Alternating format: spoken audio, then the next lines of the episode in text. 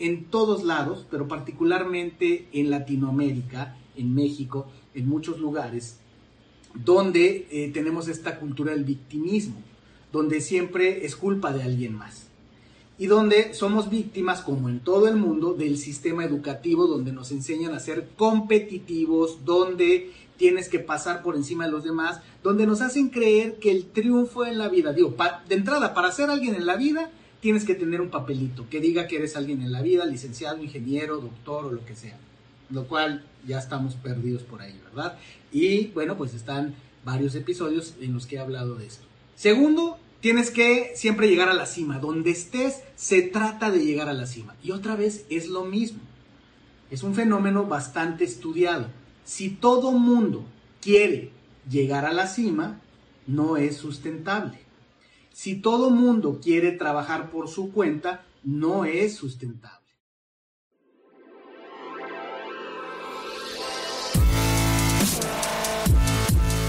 Bienvenidos, Injodibles. Hola, soy Víctor Vargas, coach de vida y alto desempeño, conferencista y empresario. Y en cada episodio te presentaré personas o mensajes injodibles para inspirarte a revelar y expandir los límites de tu mente, tu corazón y tu espíritu. Gracias por acompañarme a conectar y a elevar la vibración. ¡Comenzamos!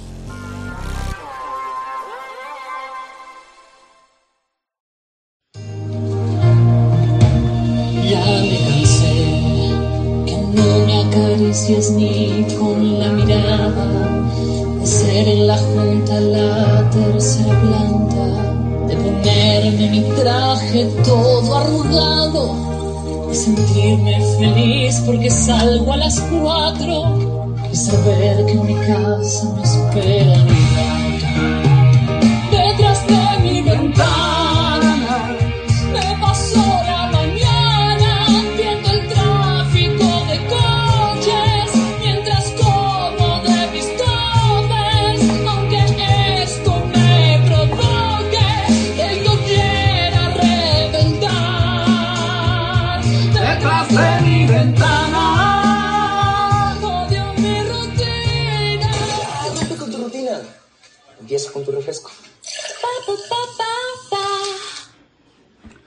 Detrás de mi ventana, odio mi rutina. Buenas noches, bienvenidas, bienvenidos. Una campaña de marketing que cuando hay conceptos, temas, fenómenos que penetran el marketing es porque algo está pasando. No es nada nuevo, un comercial ya viejo, pero que da cuenta de lo que vamos a platicar esta noche. El título, por si no te has dado cuenta, es Donde hay propósito, no hay godines. Y entonces se da este comercial de esta empresa refresquera que pues yo no sé si aplaudir o entristecerme, pero al final me sirve de material, donde se toma esta canción de el pópulo latinoamericano, particularmente de México, una canción que hizo famosa Yuri, detrás de mi ventana, pero se le da el contexto de este hombrecito eh, que trabaja en un corporativo y que canta esta canción con emotividad, donde habla de la rutina, donde habla de sentirse ignorado por su jefe, sentirse como una planta en la sala de juntas, donde habla de refugiarse en sus toppers, estos recipientes donde la gente suele llevar su alimento a la oficina para comer eh, durante la hora de comida y demás cosas. ¿De qué se trata eso? ¿Cómo surge eso? Bueno, es este fenómeno cultural que tenemos en todas las naciones, en todos los países, que se dice que los latinoamericanos y los mexicanos somos buenísimos para burlarnos de todos. La realidad es que pasa en todos lados. Así es que surge esta, este término que al menos en México le conocemos como godines, así es como se les ha llamado. Hay muchas teorías alrededor de donde se, crea la palabra Godines. Pero a ver, para quienes me escuchen en otros países, para quienes no ubiquen qué es el término Godines, Godines se refiere generalmente a las personas que eh, son empleadas, son empleados en alguna corporación, que por lo tanto tienen un horario fijo de trabajo, que tienen que asistir generalmente a una oficina, que suelen vestir de cierta manera, usualmente se le llama formal, eh, pantalón, camisa, a veces corbata y saco, que usualmente tienen eh, una manera de que se les paga que es a través de la quincena, como le llamamos en México, cada 15 días, que tienen un gafete, la credencial de la empresa, una serie de distintivos que es lo que si lo pusiéramos, y muchas revistas lo han sacado, de hecho hay varias revistas que han sacado la, la radiografía del Godínez, y es esto que te acabo de describir. Si no fuera dramático, sería cómico. Yo verdaderamente estoy eh, en contra de esto y lo he hablado muchas veces en muchos lugares y lo vuelvo a hacer aquí en este episodio porque me parece que en Injodible merece un episodio el tema de los godines. Entonces, este personaje que retratan de esta manera las personas que laboran para una organización, pues vemos esta, esta canción de, de la compañía de de sodas, de gaseosas, Pepsi, que en México hizo esta campaña, y que no solo es eso, sino que además, pues se ha vuelto tema del cual creo yo incluso se saca provecho, eh, donde en voz de muchos llamados influencers eh, viene mucho esto, ¿no? De la invitación a emprender, de incluso el llamar a las personas eh, de manera peyorativa si están en un empleo, si trabajan para una empresa. En términos de algunos influencers es, si estás trabajando para una empresa y no emprendes, eres un estúpido, eres un pendejo, dirían. Lo cual estoy en contra. Porque de entrada, no es sostenible, no es sustentable que todos emprendiéramos. Imagínate un mundo en el que todos absolutamente renuncian a su empleo en el que todos saliendo de la universidad, si es que estudian, o del nivel de estudios en el que te quedes, todo mundo hace su negocito, todo mundo emprende. Por supuesto que es una estupidez, no sería sustentable. ¿Ok? Es un tema lógico y natural donde las personas nos vamos reuniendo, nos vamos aliando, vamos armando equipos para cada vez lograr confrontar retos más grandes para cada vez eh, perseguir y lograr metas más grandes, sería imposible lograrlas si cada quien persiguiera su propia empresa. Ya sé que varios van a decir, no, no, no, claro, es que no es que cada quien persiga su empresa, pero es un poco tonta la idea, ¿no? Y te vas a encontrar muchos comunicadores, influencers o como les quieras llamar, algunos chaparritos, barbones con sacos chistosos, otros grandotes, robustos, que se llaman filósofos y que no hacen más que polarizar a todo mundo, otros peloncitos que de repente dicen que son coaches y luego ya les da pena y luego ya no dicen que son coaches, muchísima gente pero muchos invitando, incitando al tema de que tener un empleo es de tontos. Yo estoy totalmente en desacuerdo con eso. Porque el tema, el tema es entender cómo orquestar una colaboración, cómo perseguir un propósito personal y en comunidad, y cómo entender qué llena los vacíos del ser humano que satisface las necesidades del ser humano. Porque lo que no es tan inteligente es pensar que hay una talla que le queda a todo mundo. Y entonces el decir al aire, y miren que yo tengo algunos mentores cercanos que también los he escuchado decir cosas parecidas, como que todo mundo debiera emprender y como que si tú tienes un empleo eres un loser y no puedo estar más en desacuerdo con eso. Insisto, no todas las tallas le quedan a todas las personas. Y también insisto en que este fenómeno no es exclusivo de México y Latinoamérica. Por ejemplo, en los Estados Unidos, que es pues, donde tenemos más influencia, ¿cómo se manifiesta este fenómeno? Está hace en los noventas, a finales de los noventas, hubo una película que se volvió de culto y se llamaba Office Space. ¿okay? Y es una película que justamente desde diferentes ángulos retrata esta caricatura del el oficinista del oficinista frustrado, del jefe mala onda, manchado, de las dinámicas de trabajo en equipo, más, o más bien de trabajo en la oficina. Y bueno, quienes no la hayan visto pueden echarle ojo. Eh, otra manifestación, al menos en la cultura americana en los Estados Unidos, es eh, la serie The Office, ¿no? Más eh, sarcástica y satírica no se puede, ¿verdad? Y entonces lleva a un siguiente nivel todo este tema de la caricatura, de la burla, de la denigración, de lo que es el trabajo de oficina. Y, por ejemplo, en Japón, en Japón existe lo mismo. Allá le llaman el salary man, ¿verdad? Obviamente se dirá de otra manera en japonés, pero traducido al inglés es el salaryman, es el equivalente del godines en México y en Latinoamérica. Entonces, en todas las culturas hay esta expresión. ¿Y qué, qué nos muestra? Es algo que está en el subconsciente colectivo.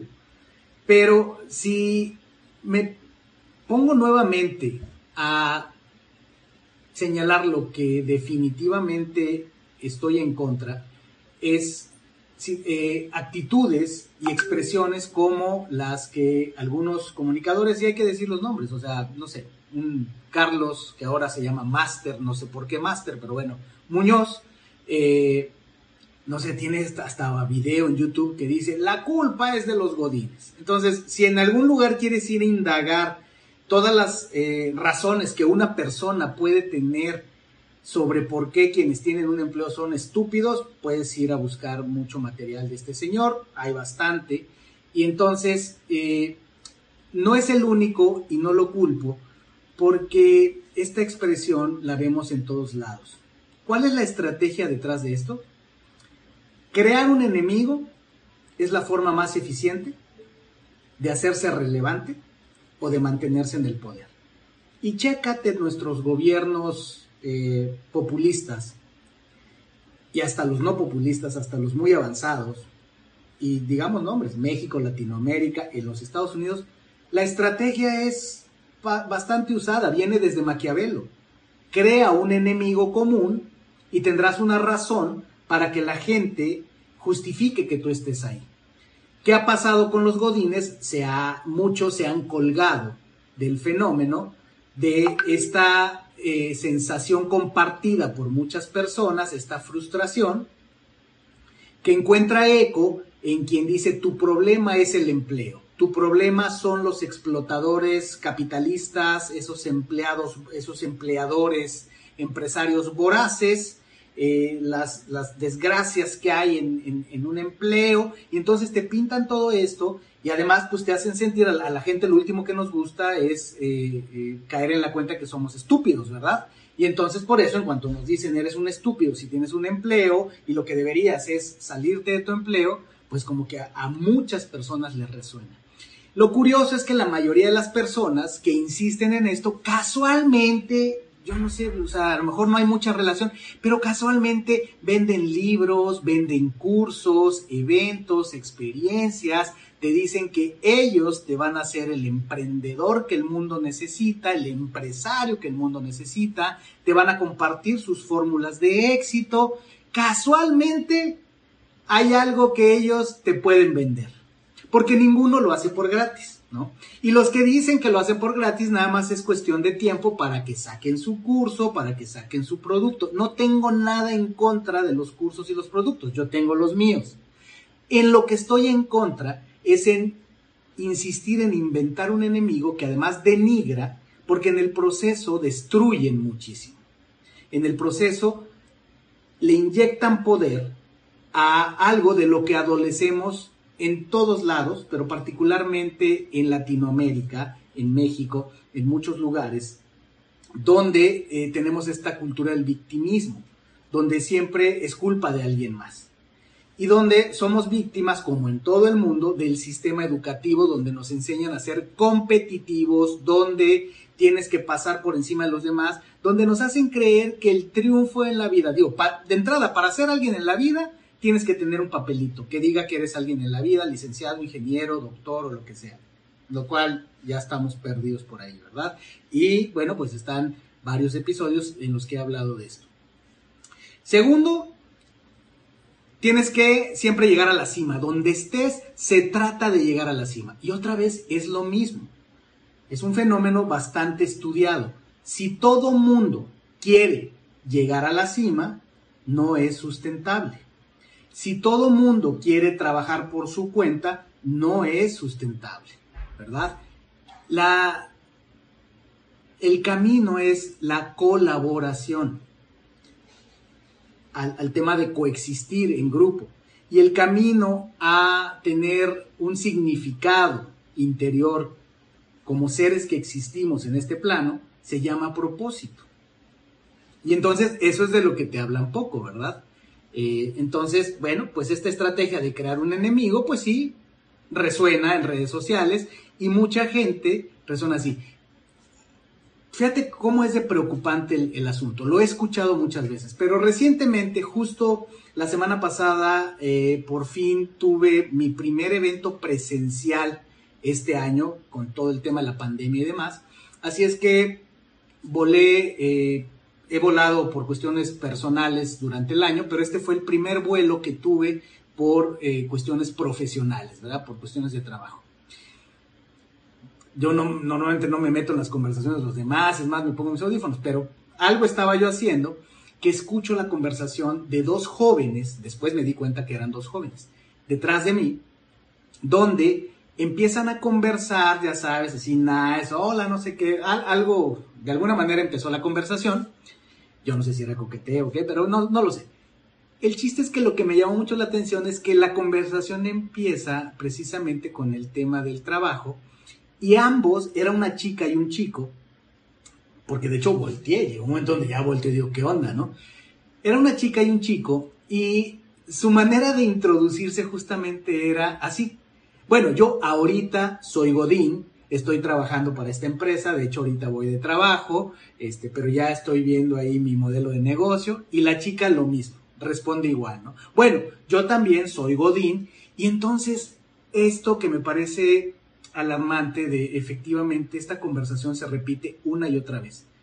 Me ha tocado en eventos tanto de otras personas a los que yo he ido como participante como eventos míos, donde la gente así se presenta la gente se presenta con vergüenza, diciendo soy Godín, cuando ni siquiera nadie le ha preguntado, pero está tan metido en la mente de muchas personas que ya es como que la regla es empezar disculpándote, que ya por ahí empezamos mal. Cuando una persona empieza sus frases disculpándose, algo anda mal con su autoestima, ¿verdad? Y entonces es este, bueno, este, pues yo la verdad es que soy Godín y vine a este curso porque quiero tener herramientas algo anda mal. Ahí es donde, nuevamente digo, tenemos mucho trabajo que hacer. El sistema educativo está podrido. El sistema educativo está de rodillas, no es de ayer, es desde hace mucho tiempo y este tipo de cosas lo demuestran. Así es que bueno, dicho todo esto que me enerva, todo esto que me motiva a levantar la voz y a decir todo el mundo es perfectamente libre, en la semana pasada tuvimos el episodio con Raúl Romero, uno de los hombres que más admiro por su conocimiento de la teoría integral. Uno de los grandes preceptos que nos compartió es que desde el punto de vista de la teoría integral es, desde su perspectiva, todos tenemos la razón. Así es que incluso estos personajes que he hablado, estos influencers, incluso quien se avergüenza de ser Godín, incluso quien emplea muchas personas, todos tenemos la razón. ¿Ok? Pero el tema es dónde queda la dignidad. Así es que eh, esto, es, sumamente importante. Eh, eh, por aquí en, Instagram me, preguntan si Godín es despectivo. Dado todo lo que he explicado, Liz, generalmente se usa de manera despectiva. Por ejemplo, el comercial que yo puse de Pepsi, si tú lo observas, te das cuenta que al final es denigrante. Si tú escuchas los mensajes de personajes como los que he mencionado, Carlos Master Muñoz, entre otros, eh, no me interesan los nombres, generalmente se maneja de manera despectiva. Si tú buscas en Wikipedia, en Wikipedia, si lo decimos en inglés, eh, te lo dice. Es un término que generalmente se usa de manera despectiva y denigrante hacia las personas que eh, trabajan a través de un empleo. ¿Ok? Entonces sí, desafortunadamente, y ese es el punto, por eso es que estoy tocando el tema, ¿verdad? Porque nos corroe y demás. vamos a entrar eh, al tema de, bueno, cuál es mi visión? ¿Qué propongo? O sea, ¿qué, de, qué se trata? No nada más de quejarme. No, no, no soy de queja. Lo último que me gusta en la vida es la queja. Déjame explicarte que un, concepto básico de uno de los hombres que también promueve mucho el, emprendimiento, eh, autor eh, viral de, varios bestsellers, que es Robert Kiyosaki. Este hombre eh, produjo un concepto, o al menos integró un concepto, que se le conoce como los cuadrantes del flujo de efectivo, los cuatro cuadrantes del flujo de efectivo.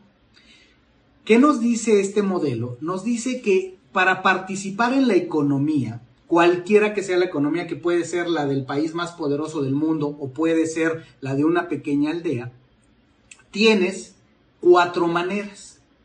¿Ok? Ahí te va. La primera manera de participar es a través del empleo, precisamente. Ponte a pensar en términos normales, desde que tú eras chiquito, fuiste creciendo, viste a tus papás, a tus tíos y demás, viste cómo se desenvolvía el mundo.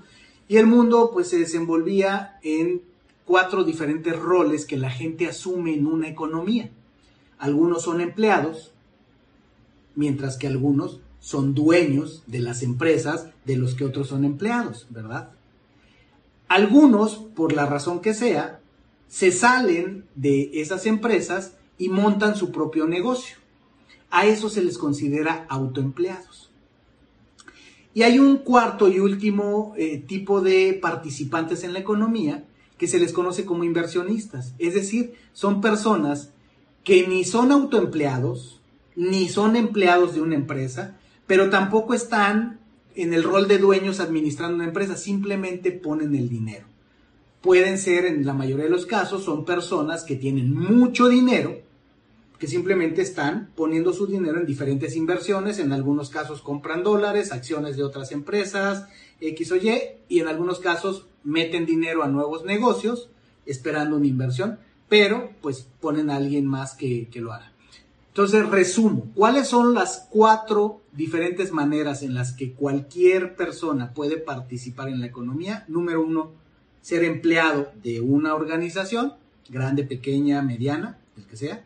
Número dos, el dueño de alguna organización que emplea a otras personas. Número tres, el autoempleado, que generalmente, ¿cuál es la distinción del autoempleado a diferencia del empleado? ¿Cuál es la diferencia? Es que el empleado tiene una paga segura generalmente. ¿verdad? Tiene un sueldo fijo, puede tener comisiones o lo que sea, pero tiene una paga segura. Mientras que el autoempleado vive de lo que trabaja. Si trabaja, gana, si no trabaja, no gana, ¿verdad? Está el dueño que ya creó un sistema, que ya generó un modelo de negocio que funciona, para el cual ya contrata gente que le ayude y ese sistema funciona y genera valor para los clientes, para sus empleados y para él, y para la sociedad. Y está el inversionista que no, es no hace ninguno de los otros roles, simplemente pone recursos, generalmente dinero, ¿verdad? Esos son los cuatro roles en los que se puede participar. ¿Dónde caen los godines, de acuerdo a esta clasificación? En el empleo. ¿Ok? Ahora, el asunto está en que generalmente, desde mi punto de vista, generalmente nos ensañamos sobre todo con esa parte de la población de gente que tiene un empleo, sobre todo los jóvenes toda esta descripción que se da de los toppers, del empleado que no tiene carro, que usa el transporte público, que no le alcanza para comer en un restaurante y entonces tiene que llevar su comida en, recipientes eh, y demás. Me parece también eh, lamentable e injusto porque estamos atacando a los vulnerables, estamos atacando, generalmente ahí caen las personas jóvenes las personas que se están abriendo camino en la vida, que si de entrada personas jóvenes están en un empleo, es porque usualmente vienen de familias o de bajos recursos o vienen de familias de eh, clase media, que si ya están en un empleo en una gran corporación es porque algún mérito tuvieron, seguramente eh, tuvieron un buen desempeño escolar, han cumplido con ciertas cualificaciones que por eso han podido obtener un empleo. Y evidentemente cuando tú eres nuevo, estás joven, no tienes mucha experiencia, en un empleo usualmente pues vas a ganar eh, un sueldo de la parte más baja de los tabuladores de una empresa, ¿verdad? O sea, no es un sueldo que te permita de entrada, pues, eh, tener capacidad para ir a restaurantes, traer un automóvil eh, de lujo, darte vacaciones este, y una serie de cosas. Entonces, es esta, este tema de, cómo ensañarnos, pero lo más interesante es que los que son más eh, intensos con el tema son las propias personas que están en esa, en esa, en esa, en esa, en ese estatus, ¿verdad? Redes sociales, los memes, cómo, nosotros mismos hacemos escarnio de nosotros mismos. Entonces, esa es la parte que, hay que erradicar, ¿ok? Entonces, bueno, que hay que entender de, proporciones. Eh, una, cifra que puedes tomar como referencia es, entre estos cuatro eh, casos que cae cada quien para participar en la economía, llama el empleado, autoempleado, dueño e inversionista, se dice que el 60% de la población generalmente de una economía son empleados. ¿Ok? El 60% de la población en una economía son empleados de algún empleador, de alguna organización. El 4% son dueños de organizaciones que tienen empleados. El 35% son personas autoempleadas. Es decir, que no laboran para una organización en particular, que laboran por su cuenta, pero que ganan en función de lo que trabajan y no tienen las garantías que podría tener un empleado. 35% generalmente son autoempleados. Y por último, los inversionistas se dice que son el 1% de la población. Si te fijas, no es muy diferente a lo que entendemos de la distribución de la riqueza a nivel mundial, ¿verdad? Donde sabemos que la mayor cantidad del dinero está concentrada en el 1% de la población, en esas grandes o más o, adineradas familias eh, que están por ahí. Entonces, eh, guarda mucha proporción. Pero esto se vuelve interesante porque aquí estamos hablando de vehículos. ¿A qué me refiero con vehículos? Toda persona, todo ser humano, tarde o temprano, tiene que buscar un vehículo para subsistir. Vamos a pensar en la persona promedio saludable, porque algunas dependen, son como, como parásitos, ¿verdad? Dependen de otras para subsistir, de, la familia o qué sé yo. Pero una persona productiva, saludable, necesita un vehículo para generar ingresos, para generar su sustento. Por vehículo me refiero a esa, ese mecanismo ese, convenio, ese conjunto de actividades que al final le producen un ingreso, ya sea en dinero, en especie o lo que sea, dependiendo de la economía en la que esté, para sustentarse a sí mismo y a su familia. Y entonces por vehículos, pues pueden ser precisamente, el vehículo puede ser un empleo, el vehículo puede ser diferentes tipos de negocios, de modelos de negocios, eh, el, empleo, el vehículo pueden ser las inversiones, o sea, lo que estábamos viendo. Hay vehículos más potentes que otros. Y ahí se pone interesante, porque acaba siendo una combinación, no solo es el vehículo que tengas para hacer negocios y de eso depende tu riqueza, de eso depende tu abundancia, sino también tu mentalidad. Porque puede haber vehículos muy potentes con un conductor ineficaz. Y no importa, tú puedes subir a un coche Fórmula 1 a una persona que no tiene las cualidades, el conocimiento, la habilidad, la experiencia para manejar un Fórmula 1 y por supuesto va a ser el conductor más eh, ineficiente, ¿verdad? Y viceversa, tú puedes subir a un conductor con muchísima experiencia a un vehículo eh, de, poco, eh, de poca potencia y puede generar resultados extraordinarios. Entonces, se dan esas dos combinaciones, te diría yo, ve anotando esto, el tema de el vehículo que utilizas para generar sustento, para generar abundancia, en combinación con tu mentalidad. ¿Qué tipo de mentalidad tienes con respecto al dinero? ¿Ok? Aquí te voy dando un dato por qué la mentalidad es tan importante. Se dice, fíjate, fíjate esto que te voy a decir, se dice que si en este momento la riqueza fuera distribuida, toda la riqueza del mundo que decimos que es injusto, que está mal distribuida, que está concentrada en unas pocas familias y demás, bueno, hay teorías bien fundamentadas que dicen que si en este momento distribuyéramos todo el dinero del mundo en partes iguales en toda la humanidad, en los 7 billones de personas que somos en el planeta, no pasarían más de 3 a 5 años en que todo ese dinero regresaría a los mismos bolsillos, a las mismas personas. ¿Y cuál es la teoría que está detrás? Es la mentalidad. Te voy a poner un ejemplo muy poderoso y hay estudios muy importantes al respecto que determinan mucho cómo la mentalidad interviene en esto. ¿Qué pasa cuando la gente se gana la lotería? Ha habido estudios que han investigado muchos casos de qué pasa cuando las personas ganan la lotería o de alguna manera les llega rápido y de manera inesperada mucho dinero. Generalmente lo acaban perdiendo. Y lo acaban perdiendo rápido y, general, y, bueno, y muchas veces de manera dramática. ¿Y qué es lo que pasa? Que no tienen la mentalidad, dicho en otros términos, no tienen el tamaño de conciencia para albergar ese nivel de abundancia. Y entonces rápido lo pierden. Y esto es importante. Por eso es que los ricos generalmente, como dicen por ahí, sin eh, querer polarizar, polarizar ni mucho menos, por eso es que los ricos generalmente mantienen la riqueza y se hacen más ricos y por eso es que los pobres generalmente se mantienen más pobres o se hacen más pobres. Porque es un tema de mentalidad, es un tema de nuestra relación con el dinero, de nuestras creencias. Por acá eh, me dicen, los godines sí sabemos ahorrar y ese, es el, y ese, y ese ahorro lo invertirá, y, si ese ahorro lo invirtiéramos otra cosa sería. Así es, para allá voy. Muy importante, y gracias por decirme esto, Gaby. Eh, no todo Godín, no todo, y quitemos la palabra Godín, pero ya sabemos a qué nos referimos, no toda persona que obtiene su, su sustento de un empleo está condenada a ser un perdedor y a ser un loser.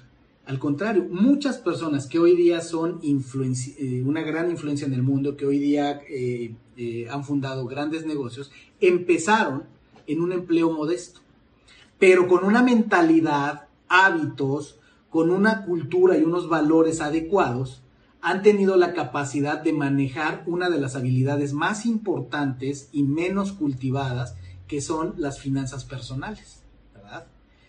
Y entonces, sí, efectivamente, cuando tú eres capaz de manejar tu ingreso, no importa en la proporción de la cual sea tu ingreso, cuando eres capaz de manejarlo adecuadamente y además eres capaz de manejar tu carácter y tu liderazgo, y eres creativo, y además eres, eres audaz, pero eres confiable, grandes cosas van a pasar.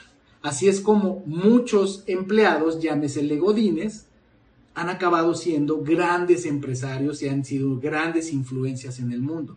De hecho, la mayoría de los grandes directivos y grandes empresarios generalmente empezaron en un puesto modesto en alguna empresa. Así es que borremos ese, ese, ese, mito, ¿verdad? De que es malo ser empleado, es malo ser godín. No, lo que es malo es no tener visión, no tener propósito y creerte todas estas patrañas eh, de que todos tenemos que saltar del barco y hacernos emprendedores este, de la noche a la mañana. ¿Por qué razón? Por algo muy simple. Porque no todos estamos hechos para eso también. Hay personas que tienen muchas más probabilidades de éxito dentro de una organización en un empleo que saliéndose. De la misma manera que hay personas que por más que las pongas en las mejores empresas, no son empleables. Hay personas que su carácter, su energía, sus fluctuaciones de, de, estado de ánimo, eh, diferentes razones, no las hacen aptas para un empleo y ellas mismas se dan cuenta. Yo he conocido personas que dicen, yo no soy para una empresa ni las empresas son para mí, porque no me adapto porque yo, yo, no, yo no puedo hacer compromisos a largo plazo, porque a mí no me gusta manejar horarios, porque no me gusta trabajar con otras personas. Yo no digo que eso sea bueno o sea malo, pero es una realidad. Y hay personas que se salen y no necesariamente hacen grandes empresas, pero simplemente tienen una mejor vida porque han entendido quiénes son, han entendido que el empleo no es para ellas y entonces son freelancers, son los típicos freelancers de por vida. Son esas personas que son buenísimas en su chamba, haciendo determinados trabajos, pero que definitivamente no, no, no tienen cualidades para trabajar en equipo dentro de una organización. Pero está el otro escenario. Hay personas que si no trabajan dentro de una organización donde haya una estructura, un sistema que les resuelva cosas, eh, no, pueden, no pueden subsistir. Y yo conozco personas igualmente, que no están aptas y que no están dispuestas a llevar la vida de un emprendedor donde al principio tú tienes que hacer todo.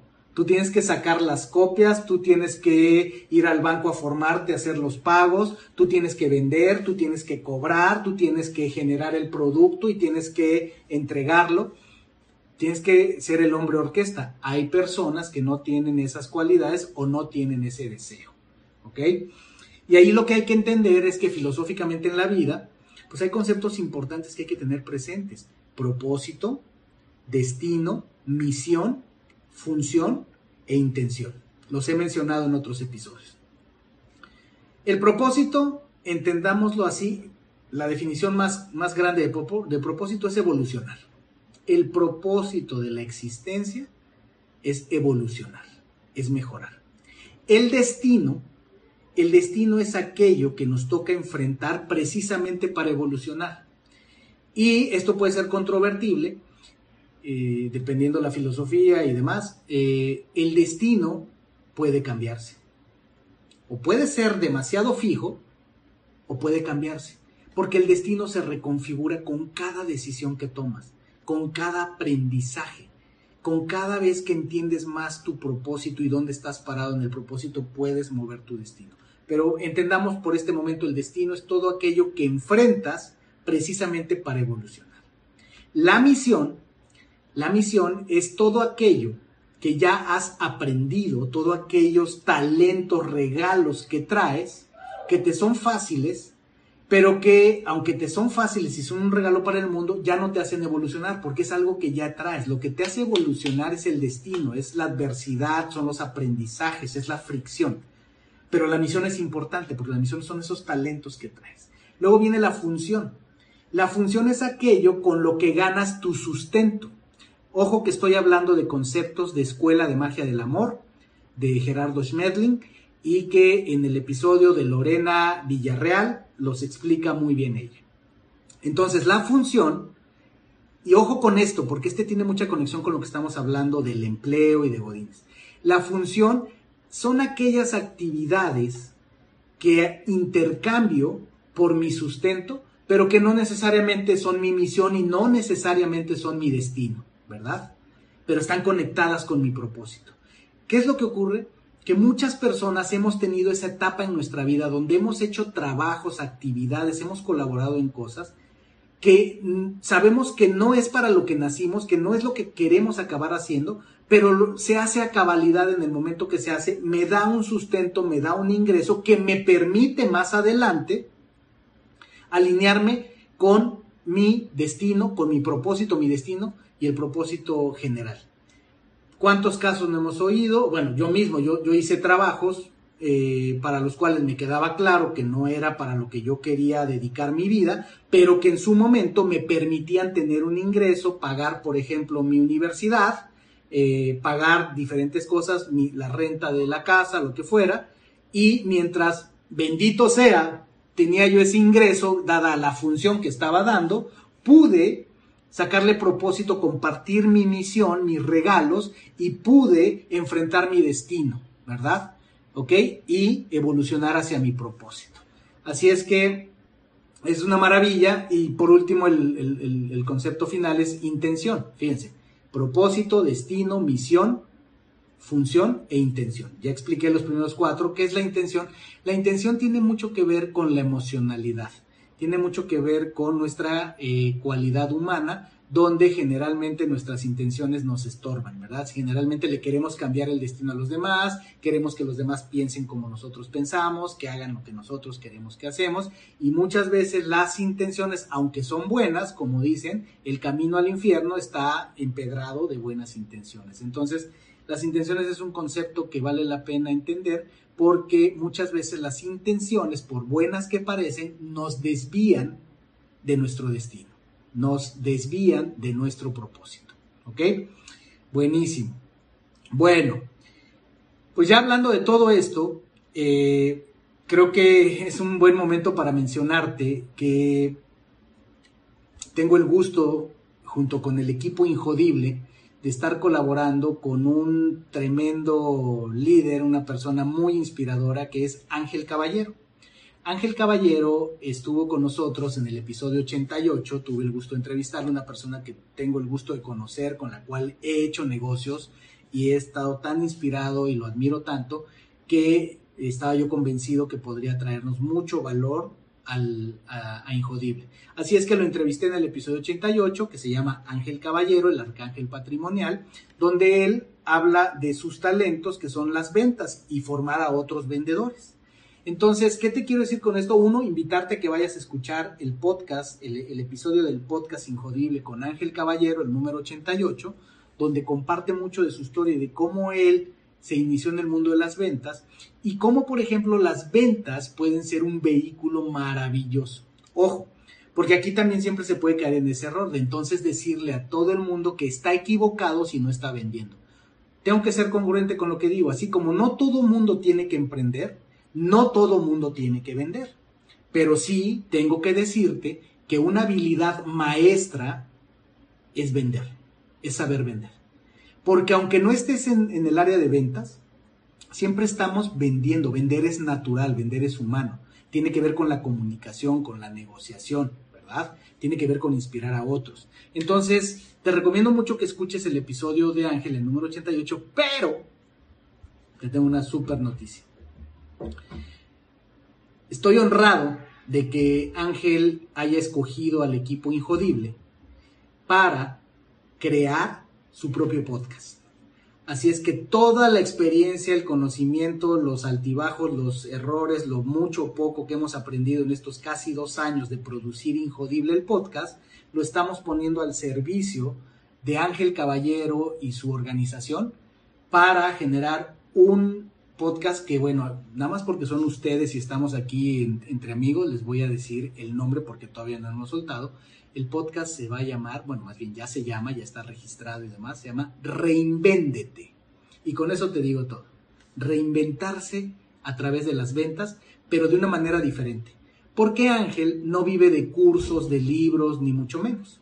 Así es que él no tiene empacho en decirte verdaderamente las técnicas, cómo le hacen los grandes, cómo le ha hecho él, cómo le hacen sus más grandes vendedores, a diferencia del típico gurú de las ventas, influencer de las ventas, que te dice muchas cosas muy bonitas, muy rimbombantes, pero te dice, si quieres saber más, eh, compra mi curso, compra mi libro, ven a mi evento.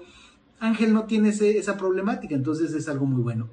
Y para mí es parte de mi propósito, porque gente como Ángel le da a las personas instrumentos muy sólidos, concretos y accionables para hacer una diferencia en el mundo el instrumento que Ángel toca se llama ventas. ¿Y a quién no le interesa vender más? Vender mejor sus ideas en su empleo, en la corporación en la que trabaja, vender mejor sus eh, eh, cualidades culinarias, si eres chef, si eres alguien que está en un negocio gourmet, qué bueno que cocines muy bien, pero seguramente has dicho, si pudiera vender mejor esta maravilla, qué bien, ¿verdad? Si eres consultor, si eres eh, músico, artista, vender, vender, vender. Ángel está en una industria específica, pero él traslada su conocimiento de una manera que le pueda servir a todos. Así es que estén pendientes del lanzamiento del podcast Reinvéndete, que ya está programado para la segunda semana de agosto, donde seguro van a ver las huellas de Injodible por ahí. Estamos rayados en Injodible. Bueno, vamos a ir eh, cerrando, te voy a platicar de que no importa si estás en un empleo, no importa si eres el dueño de la empresa, no importa si eres un capitalista inversionista, cualquiera que sean los, roles eh, en los que participes con la economía, si eres un autoempleado, todos estamos sujetos a seis situaciones que nos, nos pasan con el dinero, se le llaman los arquetipos del dinero. ¿ok? Y la primera es el, león enjaulado, fíjate, no importa si eres un empleado, si eres un autoempleado, si eres un dueño de negocio o eres un inversionista, cualquiera de ellos puede estar en esta situación. ¿Quién es el león enjaulado? es una persona que tiene un espíritu como el de un león, de un cazador, De un depredador que tiene, está perfectamente equipado para detectar a la presa, para acecharla, cazarla, ¿no? Y, comer con la gallardía del rey de la selva. Pero la historia de este arquetipo es que este león en algún momento fue capturado y en algún momento se le dio la carne de mano del, de, su cuidador. Y entonces se empezó a acostumbrar a la carne que le daban, ya sin cazar, hasta que llega un momento donde se le olvidó cazar. Y hasta donde llega un momento donde empieza a sentir miedo de que ya no le den esa carne, ¿verdad? Y este puede ser un arquetipo que puede estar muy asociado con esa, esa, esa parte sí eh, sombría del empleo de cuando dependes de la quincena, de cuando ya no es mucho el valor que agregas, simplemente estás esperando que te paguen, ¿verdad? Y sientes que tus habilidades de cazar ya se, ya se esfumaron y entonces vas a hacer lo que sea por permanecer en la organización aunque no agregues valor. Ojo que no caigas en el estereotipo del león enjaulado. Estereotipo o arquetipo número dos. El mago encadenado. ¿Cuál es este arquetipo? Que también dueños de empresas, empleados, autoempleados e inversionistas pueden caer. Es cuando tú sabes y te has dado cuenta a lo largo de tu vida que tienes una magia, que tienes poderes, que tienes talentos maravillosos, pero te han dicho que los ocultes, te han dicho que son peligrosos, te han dicho que no está bien porque le hacen daño a la comunidad. ¿verdad? Eso lo hace mucho el sistema educativo, eso se hace mucho dentro de las empresas, dentro de los grupos religiosos. Y entonces las personas con grandes talentos viven frustradas porque han tenido que ocultarlos, viven con miedo, pero algo les quema por dentro, ¿verdad? Es ese tipo de personas que están en el trabajo equivocado, por ejemplo. Es ese tipo de personas que viven frustradas porque sus verdaderos talentos, lo, que las hace sentir vivas, no los pueden mostrar a los demás porque les han enseñado a que es malo y a que lo tienen que ocultar. Y entonces te imaginarás la gran frustración que esto genera y lo que pasa cuando llegan a otras edades. Por eso es que las personas a veces hacemos cosas locas, ¿verdad? Porque cuando hemos vivido frustrados, cuando nuestros verdaderos talentos se nos ha obligado a ocultarlos. Que no sea ese tu caso. Pregúntate si estás en el lugar correcto. Pregúntate si tus poderes mágicos han sido ocultados porque te han obligado y no ha sido elección tuya. Y el bien que le puedes hacer al mundo, porque tus regalos, la, misión que tienes es compartir con el mundo tus talentos y tus regalos. Y eso le pasa a empleados, a dueños de empresas, a inversionistas y autoempleados. Ojo.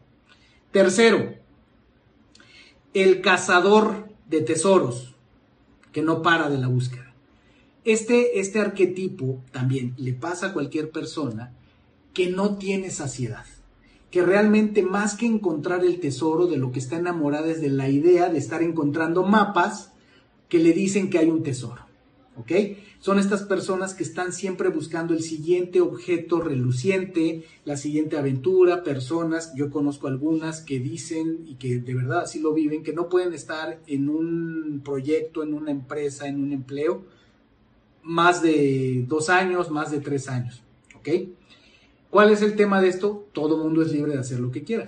Pero el tema es cuando vives una vida como la de un hámster en una rueda, donde nunca acabas nunca acabas. No cierras los ciclos, no llegas a conclusiones concretas, no ayudas a transformar organizaciones, empresas, sino que te estás distrayendo, estás buscando siempre la aventura. Por eso se le dice el buscador de tesoro incansable, ¿verdad? Porque está constantemente buscando la siguiente aventura. Y otra vez, le pasa a muchas personas en los empleos donde por eso están brincando de empleo en empleo, ¿verdad? A veces conscientemente, a veces inconscientemente, personas que están brincando de negocio en negocio, buscando siempre la siguiente maravilla y que a veces los defraudan, ¿verdad? Porque como están buscando lo primero que, brusque, que, brille, pues es muy común que les llega la oferta de te haces rico en tres meses vendiendo tal o cual cosa, el dropship, eh, algunas redes de mercadeo no muy eh, honestas, qué sé yo. Ojo con esto. Cuarto, el, prisionero inocente. Este tiene que ver más, más que nada con el victimismo. Es esa persona que se siente frustrada que siente que no está desarrollando su potencial, ya sea en su empleo, ya sea en su negocio, eh, ya sea como inversionista o como autoempleado, pero que siempre culpa a los demás, que siempre el problema son los demás, por eso se siente como prisionero y además se siente como el inocente, como el de yo qué culpa tengo, los demás han sido y pues hay que tener muchísimo cuidado con eso. De eso estamos muy plagados, de el victimismo. Eso está muy permeado en nuestra cultura, entonces tengamos cuidado de eso. Por último, eh, bueno, nos quedan dos. El quinto es el... Eh,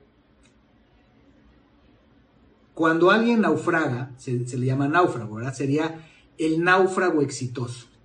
Y entonces es esta personalidad que se da mucho entre los emprendedores, los que se les llaman los soloprenurs, las personas que, como yo mucho tiempo, nos salimos de un empleo, fundamos nuestro propio negocio o lo que le queramos llamar negocio, que le llamamos empresa al principio, pero eso seamos realistas también. Muchas personas que nos salimos de un empleo decimos ya me volví empresario, pero la verdad no somos empresarios. La verdad no somos, autoempleados, somos soloprenurs. Porque cuando estás tú solito, ¿ok? Eres un soloprenur, que suena más elegante, pero la realidad es que eres un autoempleado. Tú solito te estás empleando a ti, tú tienes que hacer todo, tú tienes que buscar los clientes, tienes que encontrar qué es lo que le vas a vender a esos clientes, tienes que entregarlo, tienes que cobrar, tienes que hacer todo, ¿verdad? Y ese es, ese paradigma donde mucha gente se queda atorada por mucho tiempo. Porque entran muchos factores psicológicos, ¿verdad? Eh, mentalidad otra vez. Y hay muchas personas que se quedan atorados en ese, en ese paso. Yo, si te puedo compartir algo de mi experiencia personal, sí es un cambio de mentalidad el llegar a pensar en algún momento y aceptar que hay que ceder parte del control. Uno se vuelve muy celoso de, de, en mi caso que yo estoy en el tema de consultoría y coaching, de mis modelos que he ido desarrollando, de mis materiales, hasta que te das cuenta que no vas a poder crecer y generar el impacto que quieres generar en el mundo si no compartes si no te vuelves un canal, sí para tus clientes, pero también para el desarrollo de otras personas. Y que al final todos ganamos. Entonces, este, este arquetipo del náufrago exitoso es esa persona que le está yendo bien en su negocio como soloprenur, como autoempleado, pero que es un prisionero del mismo, que trabaja 18 horas al día los siete días de la semana, que no tiene vacaciones, que todo depende de él, que está estresadísimo, pero que no está dispuesto a soltar. Por eso se parece a un náufrago, tiene que hacer su propia ropa, tiene que ser su propio médico, tiene que ser todo, ¿ok? Y eso desgasta demasiado. Por último, el rey o la reina insatisfecho. Es el último de los, de los patrones que te comparto. ¿Y qué tenemos ahí? Gente que ha llegado a la cumbre de cualquiera que sean los casos que te mencioné, a lo mejor ha llegado como empleado al puesto más alto, director general, pero sigue siendo empleado, pero ya llegó al puesto más alto, a dueño donde ya llegó a ser el rey de su industria, tiene la empresa más grande, o inversionista que es el que más dinero genera de los retornos de sus inversiones o el autoempleado que ha logrado generar un gran negocio él solito. Cualquiera de esos, el problema, la característica de este, de este arquetipo es que llegan hasta arriba, llegan a la cima para darse cuenta están vacíos por dentro. Porque no construyeron un, un mecanismo que los vincule con su propósito, porque eh, la escalera sobre la que montaron todo su, crecimiento no está conectada con su propósito, con su destino, con su misión, ¿ok?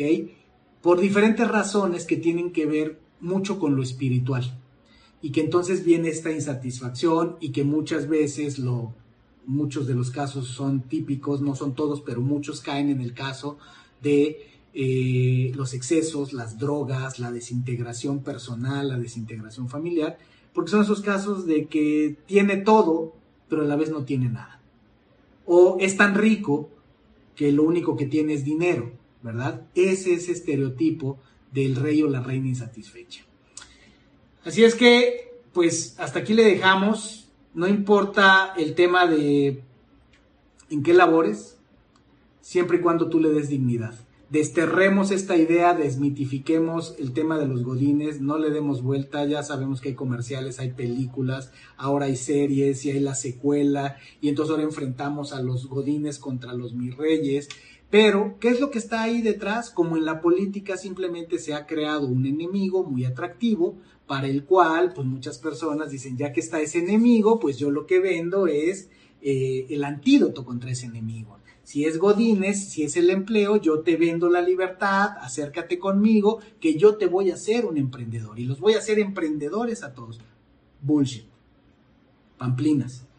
Eh, cada quien trae un propósito distinto o más bien un destino distinto. Todos vamos en el mismo propósito que es evolucionar pero cada quien tiene un destino diferente, cada quien tiene una misión distinta, tiene talentos distintos y cada quien puede encontrar diferentes maneras, diferentes funciones por las cuales generar un, ingreso, un sustento digno para participar en la vida, para participar en la economía.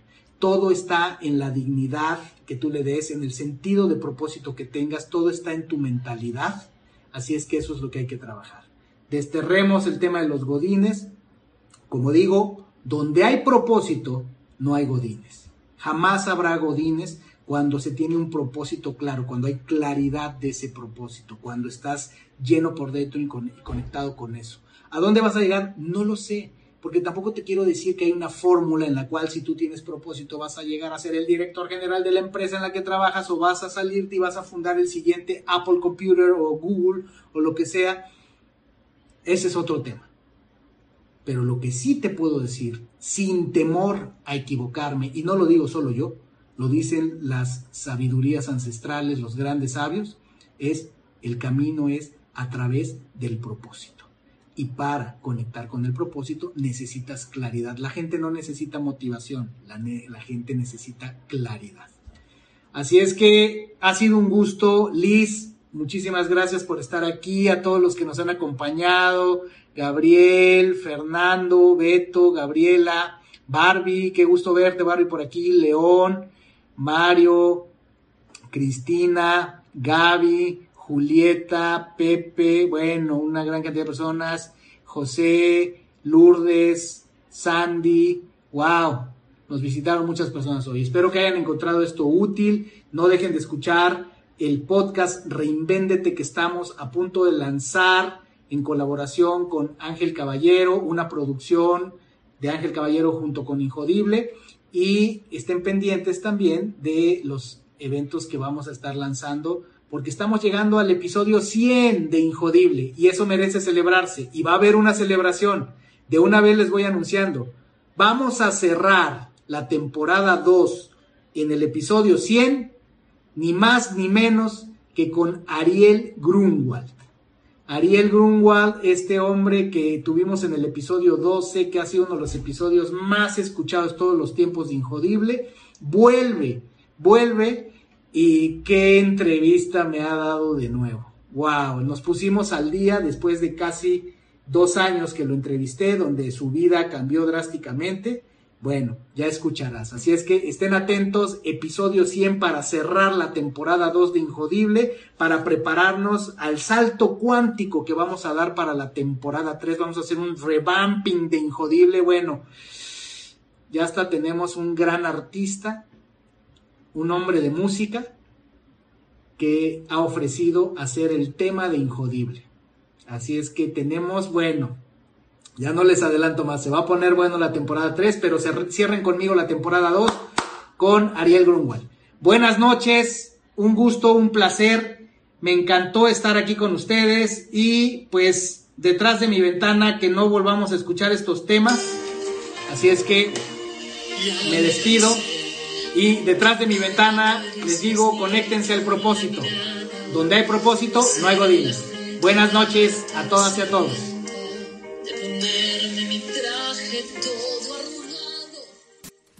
Gracias por haberme acompañado en un episodio más para moldear y forjar tu mentalidad injodible. Tenemos una cita con tu grandeza en el próximo episodio. Hasta entonces.